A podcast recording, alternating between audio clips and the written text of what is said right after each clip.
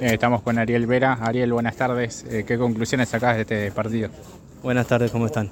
Eh, la verdad que saco las conclusiones de que fue un partido que no pudimos mantener.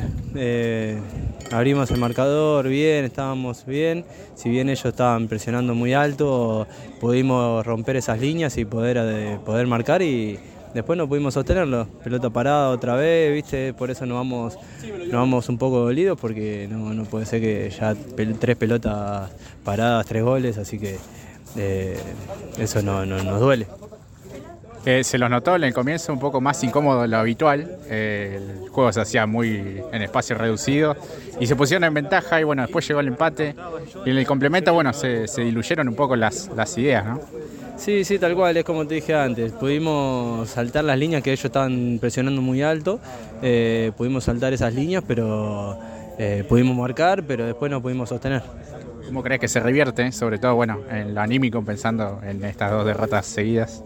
No, trabajando, trabajando porque de esto se sale trabajando, no, no hay otra forma, no hay una fórmula, no hay nada, o sea, hay que trabajar la semana, siempre no tenemos que trabajar en la semana para, para ponerlo mejor y, después ahora tenemos libre, pero para, tenemos dos semanas para poder prepararnos para el próximo partido y vamos a tener que preparar de la mejor manera y levantar esto.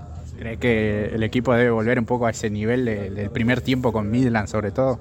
Sí, sí, sí, tal cual, tal cual. Hoy nos encontramos con un equipo muy que presionaba mucho, pero bueno, eh, hay que saber leer los partidos desde un principio y si se nos da que podemos hacer un gol como fue hoy y tratar de mantenerlo de la mejor forma. Bueno, Ariel, fuerza para lo que viene y muchas gracias. Muchas gracias a vos, nos vemos.